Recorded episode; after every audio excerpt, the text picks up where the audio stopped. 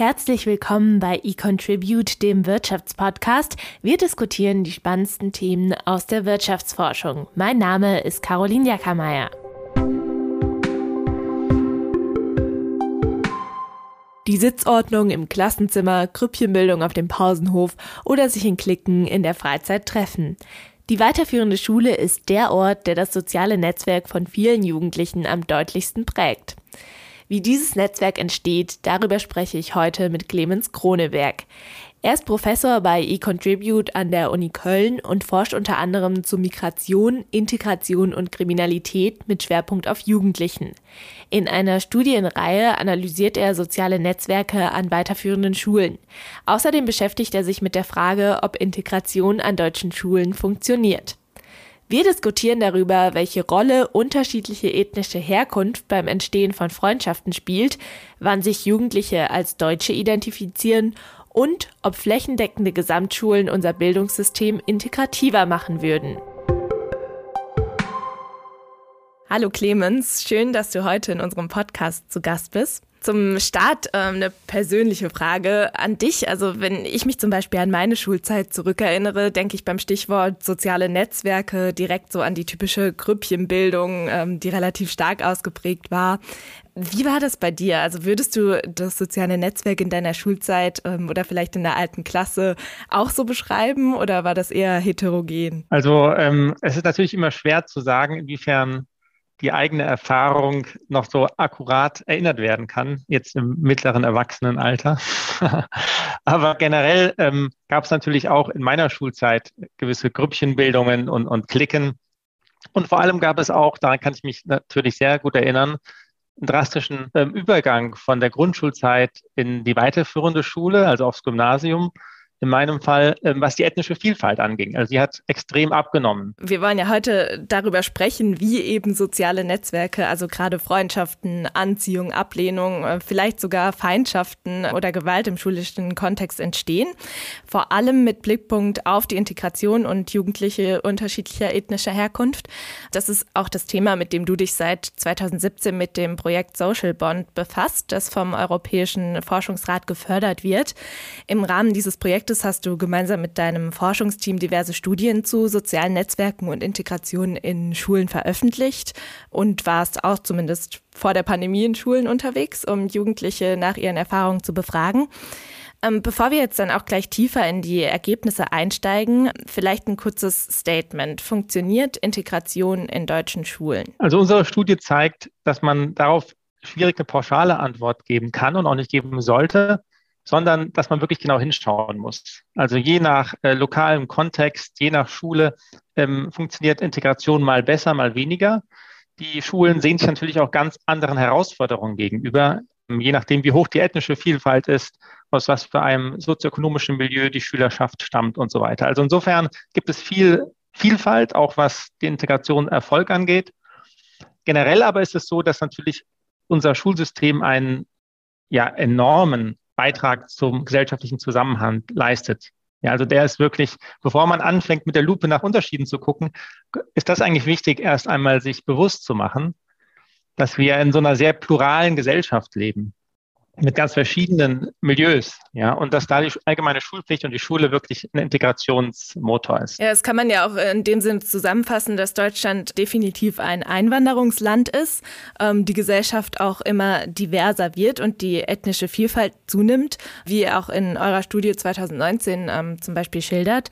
Ähm, ihr beschreibt dabei auch immer die Debatte äh, rund um das Thema Migration. Also wie gelingt Integration und wie schafft man es, dass die Gesellschaft ähm, sich dann eben nicht nicht in ethnische Gruppen aufspaltet.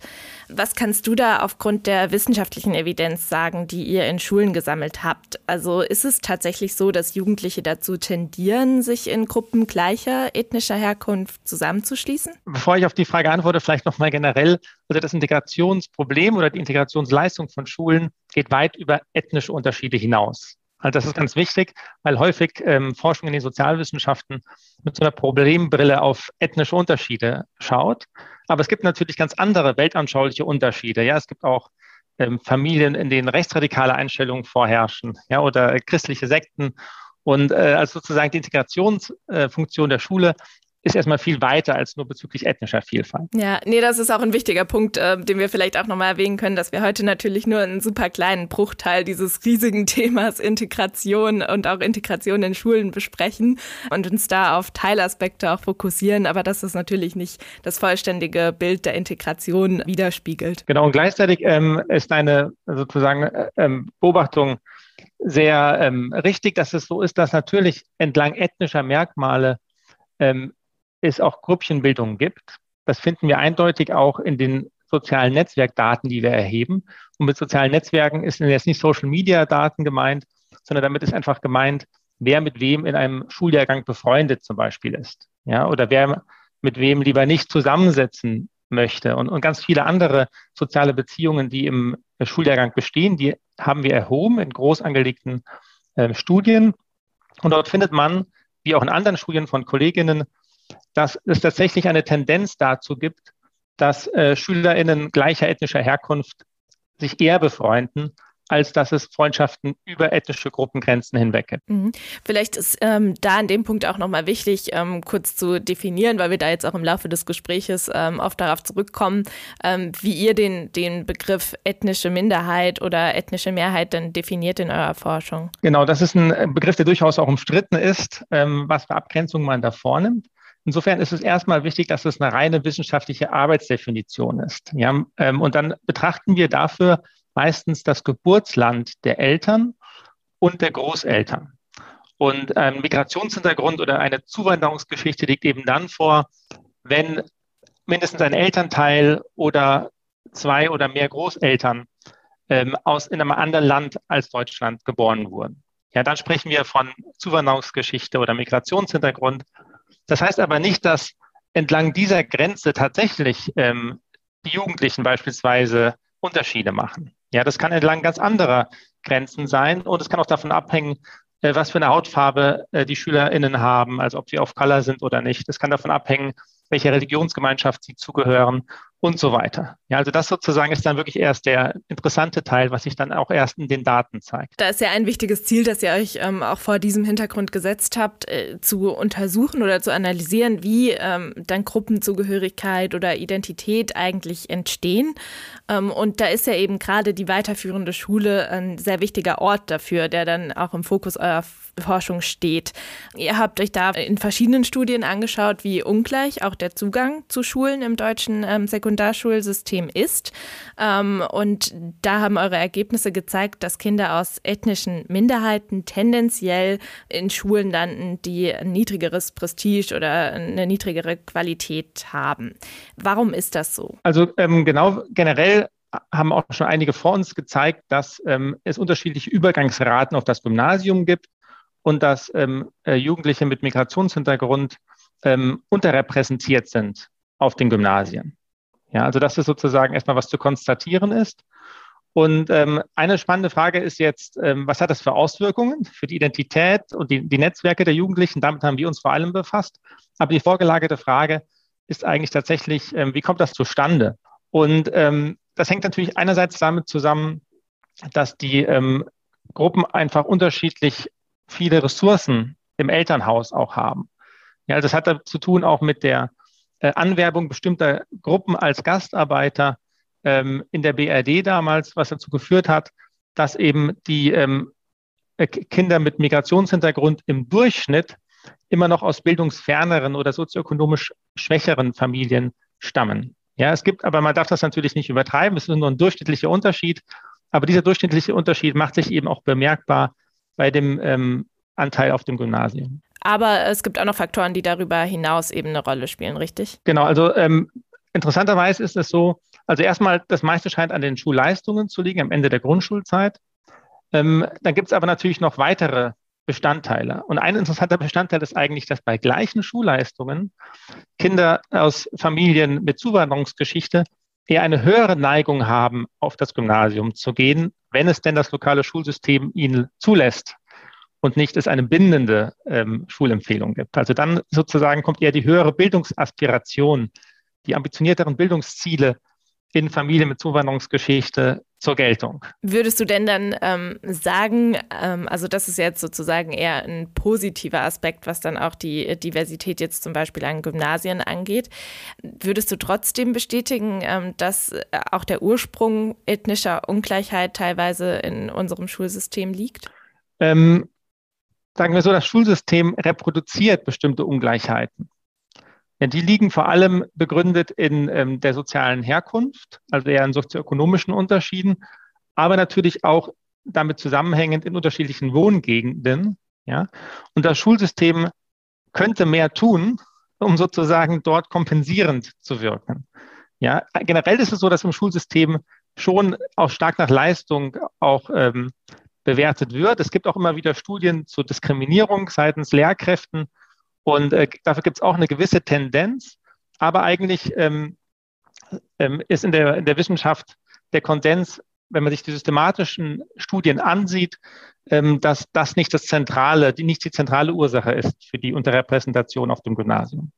Ja, sondern das ist eher, insofern ist das Schulsystem doch eher sowas wie eine, eine reproduzierende Kraft. Ja, da das ja eben, wie wir auch schon angesprochen hatten, ähm, auf jeden Fall der Ort ist, an dem ähm, Freundschaften entstehen, an dem sich auch eine, eine Identität entwickelt oder sich Ansichten formen, ähm, kann man denn dann äh, sagen, dass zum Beispiel durch eine ungleiche äh, Schulsortierung, ähm, sage ich jetzt mal, von Kindern aus ähm, sozialen Minderheiten ähm, und der Mehrheitsbevölkerung auch eine stärkere ethnische Grenzziehung Beziehung ähm, ja in den Köpfen stattfindet, also wenn weniger interethnische Freundschaften entstehen? Ja, ähm, es ist eindeutig so, dass ähm, mehr sozialer Kontakt, eine stärkere Durchmischung, und die gibt es natürlich in einem Schulsystem eher, äh, das nicht so gegliedert ist wie das unsere Sekundarschulsystem, dass solch positiver Kontakt äh, dabei helfen kann, dass Vorurteile erst gar nicht entstehen oder wenn sie bestehen, dann eher abgebaut werden. Und insofern tut natürlich ein Schulsystem mehr für den sozialen Zusammenhalt, dass die unterschiedlichen Teile einer Gesellschaft oder die unterschiedlichen Milieus stärker durchmischt. Insofern ist natürlich dieser Übergang schon kritisch zu sehen. Ähm, nach der Grundschule. Ihr habt euch ja auch angeschaut, ähm, unter welchen Umständen Jugendliche mit Migrationshintergrund sich als Deutsche identifizieren.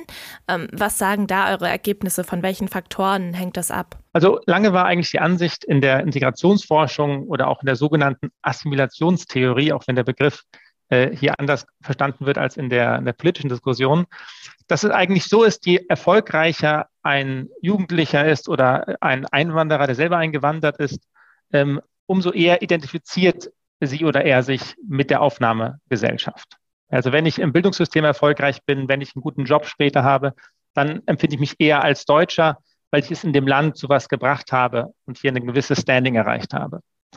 Ähm, und das ist sozusagen sehr auf der individuellen Ebene der Einzelnen gedacht. Und so hat man auch gefunden in den empirischen Studien, dass ähm, Jugendliche mit Migrationshintergrund, wenn sie denn das Gymnasium besuchen, sich eher als Deutsche fühlen, als wenn sie beispielsweise auf die Real- oder Hauptschule gehen. Das Interessante ist jetzt, dass wir mit der Vorstellung ähm, gewisserweise aufgeräumt haben oder da jetzt ähm, das sozusagen etwas korrigieren müssen denn es scheint gar nicht so sehr das Individuelle zu sein, sondern eher das lokale Schulumfeld. Also was ganz zentral ist, ist, ähm, wie die ethnische Schichtung ist in meiner Nachbarschaft und in meiner Gegend, in der ich auf die Schule gehe. Also schaffen es da viele Jugendliche mit Migrationshintergrund aufs Gymnasium oder sind die da eher unterrepräsentiert? Dann wäre die ethnische Schichtung groß. Und wir finden, dass ähm, die, dieser Identifikationsboost, sich eher als Deutscher zu fühlen, wenn man das Gymnasium besucht, dass der nur in Gegenden auftritt, in denen es wenige Kinder mit Migrationshintergrund aufs Gymnasium schaffen. Also nur wenn es wenige schaffen, fühlen die sich besonders stark als Deutsch, während in anderen Gegenden, in denen der Gymnasialbesuch normal ist, für Kinder auch mit Migrationshintergrund, man denkt etwa ans Ruhrgebiet zum Beispiel, an bestimmte Teile, wo einfach die ethnische Vielfalt auch noch viel höher ist, dort ist es so eher, dass ähm, aufs Gymnasium zu gehen nicht damit einhergeht, sich besonders stark als Deutscher zu fühlen. Ja, sondern das tritt vielleicht dann einfach in den Hintergrund. Mhm, was man ja eigentlich oder was jetzt zumindest mir auf den ersten Blick erstmal äh, widersprüchlich erscheint, weil man eigentlich denkt, wenn es vielleicht eher einfach normal ist ähm, und jetzt nicht Einzelfälle sind, ähm, dass das dann auch einfach ja ein Teil der, der Identität ist. Genau, also die Frage ist, warum ist das eigentlich so? Ja, was sind da die, die zugrunde liegenden Mechanismen. Und da ist eben so, dass wir die Jugendlichen nicht nur danach fragen, wie stark sie sich als Deutsche fühlen, sondern wir auch diese Netzwerkdaten haben, also wer mit wem befreundet ist. Und wenn man die analysiert, dann findet man eben, dass auf den Gymnasien, in denen es Seltenheitswert hat, dass man Migrationshintergrund hat, dass dort die Frage, wie stark man sich als Deutscher fühlt, auch ganz wichtig ist für die soziale Akzeptanz. Also da werden gerade die Jugendlichen mit Migrationshintergrund, die es schaffen, umso eher als Freunde akzeptiert, je stärker sie sich auch als Deutsche fühlen. Und umgekehrt, je stärker sie sich als Deutsche fühlen, umso eher haben sie auch eine Tendenz, sich mit ähm, Jugendlichen ohne Migrationshintergrund zu befreunden. Ja, das heißt, dort scheint auch innerhalb äh, der, der, der Schuljahrgänge, dass sich Deutsch fühlen oder sich Deutsch geben vielleicht auch im Sinne so einer Leitkultur eine stärkere Rolle zu spielen. Ja, gerade auch äh, mit dem Punkt der interethnischen Freundschaften äh, würde mich auch noch äh, ja ein Blick auf ein Klischeebild interessieren. Also wir haben ja jetzt eben darüber gesprochen, dass sich Jugendliche häufig mit SchülerInnen ähm, ähnlicher oder gleicher ethnischer Herkunft anfreunden. Da ist ja auch so ein Klischeebild, dass man sich auch von anderen Gruppen irgendwie abgrenzen möchte und sich teilweise auch Abneigungen oder sogar Feindschaften entwickeln können. Ähm, das ist aber ähm, euren Zugeb Ergebnissen zufolge eher ein Vorurteil, also dass sich jetzt zwischen Gruppen unterschiedlicher ethnischer Herkunft ähm, zum Beispiel eher Gewalt entwickelt oder jetzt plakativ ausgedrückt äh, die Schlägerei auf dem Schulhof. Also da ist eher das Gegenteil der Fall, dass ähm, Gewalt vor allem zwischen SchülerInnen gleicher Herkunft auftritt. Genau, da haben wir ähm, Daten einer großen Studie analysiert, die wir erhoben haben im Ruhrgebiet. Und dort hatten wir eben auch danach gefragt, nicht nur mit wem bist du befreundet, sondern äh, wer schlägt oder tritt dich manchmal und umgekehrt, wen trittst oder schlägst du manchmal. Und wir haben in der Frage auch darauf hingewiesen, dass wir damit nicht so reine Freundschaftskabeleien, ähm, so Spaßkämpfchen meinen, sondern durchaus auch ernstere Vorfälle. Und da findet sich in der Tat, dass ähm, Gewalt zwischen Angehörigen unterschiedlicher ethnischer Herkunftsgruppen eher die Ausnahme darstellt. Und typischerweise ist eher ähm, sozusagen solche Gewaltbeziehungen innerhalb ethnischer Gruppen gibt. Also kann man zusammenfassend sagen, dass Gewalt an Schulen eben keine Folge ethnischer Vielfalt ist. Um das wirklich genau sagen zu können, hätten wir ein anderes Forschungsdesign ein bisschen gebraucht oder müssten wir die Daten nochmal anders analysieren. Also idealerweise hätte man einen zufälligen Schock in dem Ausmaß ethnischer Vielfalt und würde dann schauen, was das für Auswirkungen hat. Ja, ähm, aber vielleicht umgekehrt gesprochen, ähm, wenn man beobachtet eine Zunahme an ähm, auch körperlichen Auseinandersetzungen zwischen SchülerInnen unterschiedlicher ethnischer Herkunft, dann ist das ein Stück weit auch ein äh, Produkt dessen oder ein ganz normales Zeichen dessen, dass es eben mehr Kontakt zwischen den Jugendlichen gibt. Denn das war sozusagen äh, der zentrale Faktor in der Erklärung, dass ähm, sich zeigt, dass sich deswegen ähm, eher inter, äh, innerhalb der Gruppen Gewaltbeziehungen ergeben, weil dort einfach es eher auch segregierte Freundschaftsnetzwerke gibt. Das heißt, dass wenn sich die Jugendlichen gleicher ethnischer Herkunft eher miteinander befreunden, eher gemeinsam auch ihre Freizeit verbringen, auch in Kontexten, in denen die LehrerInnen vielleicht überhaupt gar nicht äh, schauen können, was da passiert und den sozialen Umgang nicht regeln können, dass es da viel häufiger zu diesen Provokationen kommen kann, die dann auch in zu Gewalt führen. Jetzt äh, würde mich da auch interessieren, äh, wir haben jetzt eben viel darüber gesprochen, ähm, auch über den ungleichen Zugang ähm, zu weiterführenden Schulen, beziehungsweise eher auch die ja daraus resultierende ethnische Ungleichverteilung. Ähm, was ist denn äh, auf Grundlage eurer Evidenz ähm, und vielleicht auch deiner persönlichen Schlussfolgerung ähm, die Lösung? Also sollten wir ähm, aus diesem ausgegliederten oder mehrgliedrigen Schulsystem ähm, aus Hauptschule, Realschule, Gymnasium ähm, aussteigen und zu einem umfassenden Schulsystem wechseln? Also würde das die Diversität und äh, ethnisch durchmischtere Schüler, Schulen fördern? Also Studien zeigen eigentlich unter anderem auch von Hanno Kruse, der bei uns Postdoc im Team war und jetzt in Amsterdam Assistant Professor geworden ist, seit kurzem, ähm, dass es so ist, dass in Schulen, äh, in Schulsystemen, in denen nicht so eine starke formale Aufgliederung und Hierarchisierung es gibt, dass dort andere Mechanismen teilweise zu einem ähnlichen Ergebnis führen. Dass dann beispielsweise die Eltern ohne Migrationshintergrund eher, bevor ihr Kind eingeschult wird, in Nachbarschaften umziehen, in denen der Ausländeranteil gering ist. Ja, insofern hat man ein Stück weit da auch Substitutionseffekte, und es ist gar nicht klar, dass nur durch eine Veränderung des Schulsystems ähm, alle Probleme des sozialen Zusammenhalts damit aus der Welt wären.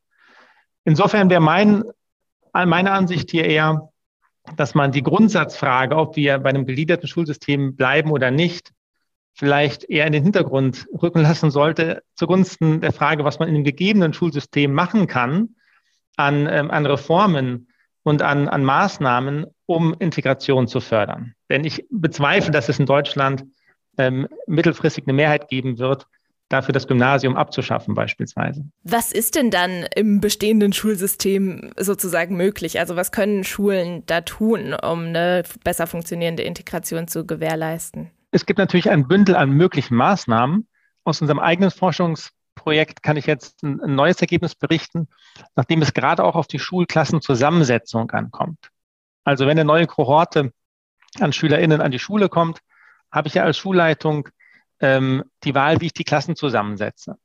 Und wir haben auch mit über 20 SchulleiterInnen ähm, gesprochen und auch äh, per Fragebogen sie ähm, befragt, nach welchen Kriterien sie eigentlich die äh, Schulklassen zusammensetzen. Und ein übliches, ähm, da erzähle ich nichts Neues, ist natürlich, dass man versucht, eine ausgewogene Geschlechterverteilung innerhalb der Klassen zu haben. Also etwa ähnlich viele Mädchen und Jungen, wenn man das jetzt mal nur binär betrachtet. Ähm, und ähm, Gleichzeitig versuchen natürlich Schu äh, Schulleitungen auch zu verhindern, dass es eine Schulklasse gibt, in der besonders viele Jugendliche mit Zuwanderungsgeschichte drin sind, sondern dass man auch da für eine gewisse Durchmischung sorgt. Was aber ähm, fast keine Schulleitungen auf dem, äh, im Blick haben bei dieser Entscheidung ist, wie diese beiden Merkmale möglicherweise überlappen.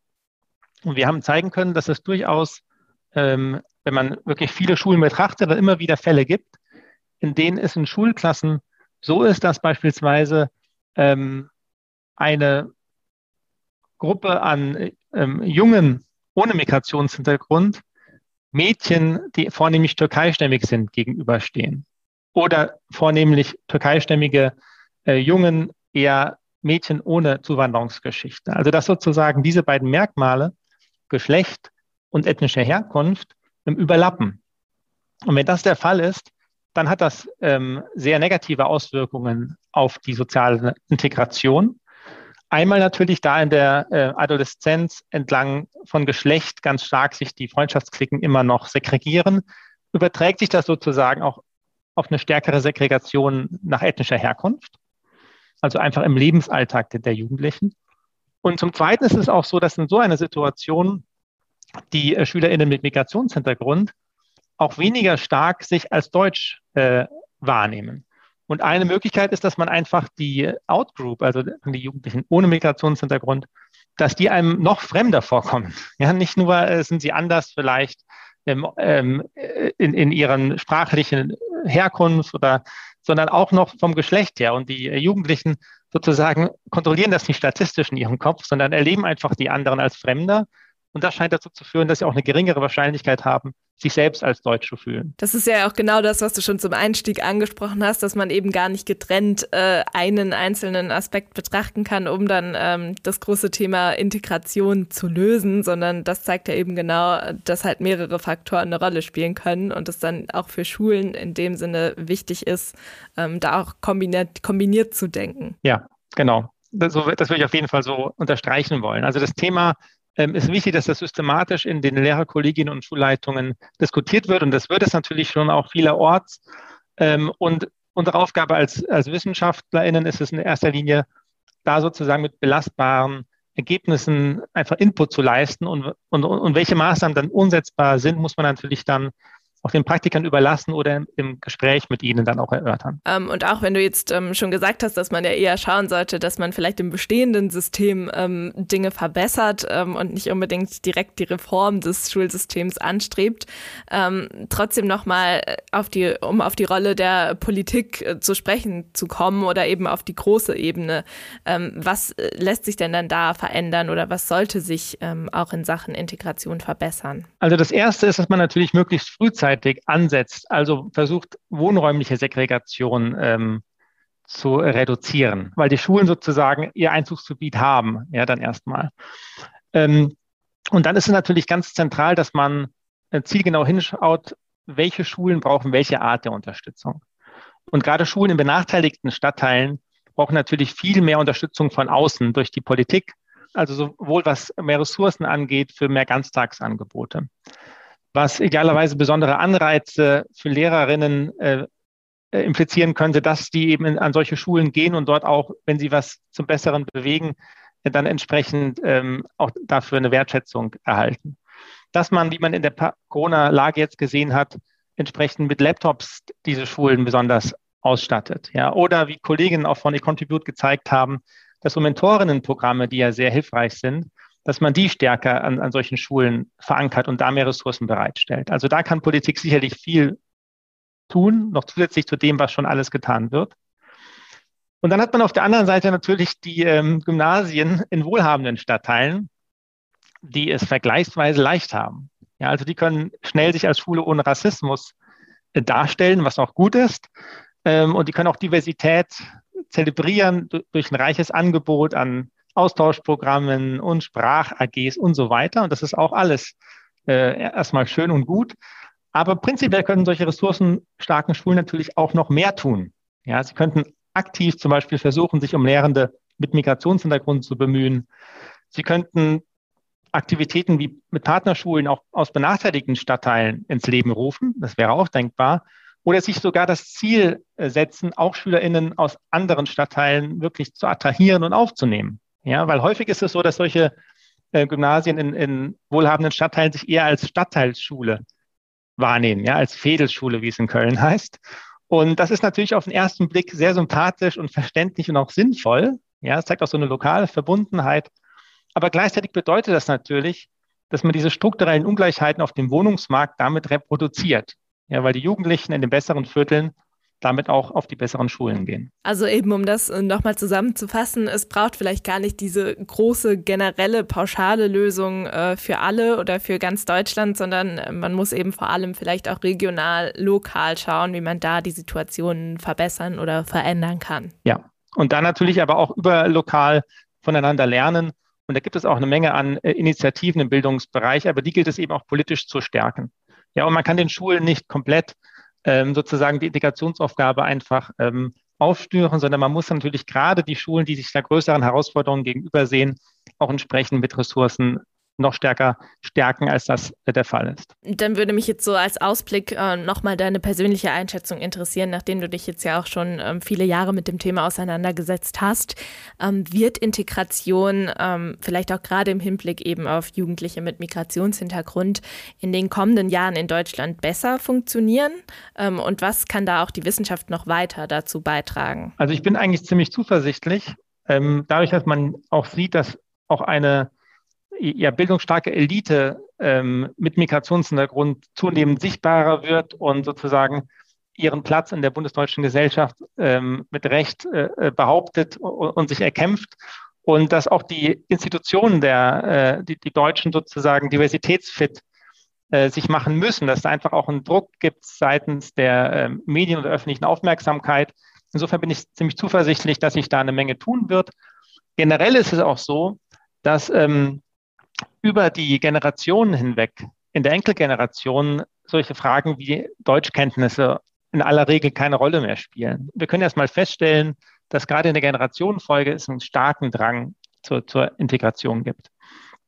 Aufgabe der Wissenschaft, weil du auch danach gefragt hast, ist es natürlich, diesen Prozess, äh, wie ich schon gesagt habe, zu begleiten, ein möglichst realistisches Bild der Lage zu zeichnen, zu verstehen, welche Mechanismen hier wirksam sind und wenn man denn Maßnahmen einführt, was könnten das für Nebeneffekte haben? Das ist meiner Sicht Aufgabe der Wissenschaft in dem Prozess. Dann ähm, klingt es doch auf jeden Fall nach einem zuversichtlichen Fazit ähm, und auch weiterhin viel Erfolg auf diesem Wege.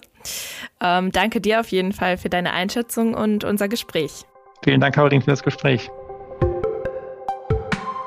Das war der Wirtschaftspodcast des Exzellenzclusters eContribute der Universitäten Bonn und Köln, gefördert von der Deutschen Forschungsgemeinschaft.